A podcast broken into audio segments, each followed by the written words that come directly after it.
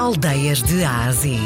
Uma viagem à descoberta das aldeias e vilas que fazem parte do nosso valioso património cultural e rural de Portugal.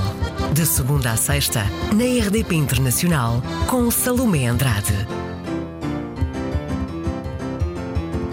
Ora bem, a aldeia de Monte do Trigo fica situada no Conselho de Portel, distrito de Évora, 13 km da sede Conselho, que é Portel, e 28 km de Évora, que é distrito. Mais ou menos o número de habitantes da aldeia, assim por alto. Ora bem, nós temos cerca de 1.260 habitantes. Nós estamos situados, portanto, numa zona do Conselho que nos eh, favorece um pouco em relação às outras freguesias, porque estamos a 28 km de Évora, estamos encostados à IP, uh, portanto há meios de transporte ainda, enfim, não tanto como desejávamos, mas uh, com transporte próprio, uh, portanto, empregados nas fábricas, nas mulheres de, de, de serviço de limpezas, enfim, temos muita gente e isto leva-nos aqui algumas pessoas de, de fora da, da, terra, algumas ligadas à terra voltam e outras que nunca foram ligadas à terra que vêm para Montrigo.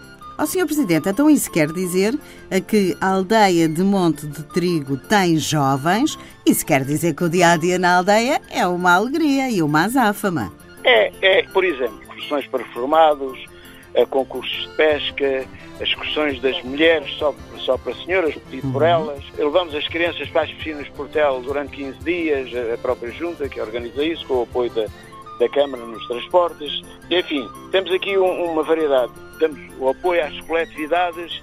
Quando se entra na aldeia, qual é a primeira coisa que se vê? Olha, quando entra na aldeia, o primeiro impacto que tem é o arranjo que ela tem.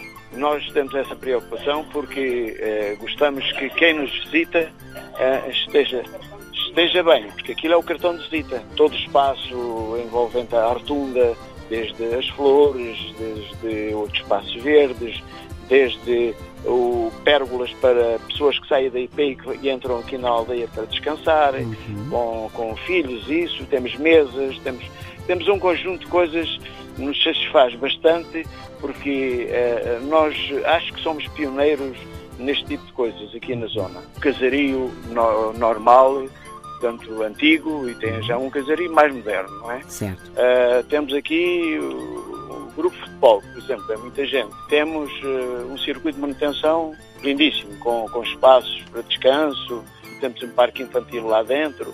Pode-se comer aí na aldeia? Existe algum tipo de restaurante? Temos, o, se calhar, o maior restaurante do Conselho de Portel. Restaurante com capacidade de cerca de 200 pessoas, comida tipicamente alentejana, não é? Como, por exemplo, é... Sr. Presidente, o que é que se pode comer aí? O cozido de grão, o ensopado, a sorda, as migas, a carne de porco, a archina, que é nesta altura. Senhor Presidente, pode-se dormir pela aldeia? Existe algum tipo de alojamento? Olha, isso é que nos falta, mas não temos. Mas temos em Portelo, uhum. na vila, temos, eh, que é 3 km. A que é que cheira a aldeia de Monte do Trigo? Olha, eu penso que o cheiro, o cheiro vem de vários lados, não é? O cheiro agradável, tanto ao bem-estar e uh, a serem bem recebidas as pessoas, uh, aos espaços verdes que ela tem e a tudo quanto ela realiza. E hoje visitamos então mais uma das nossas bonitas aldeias.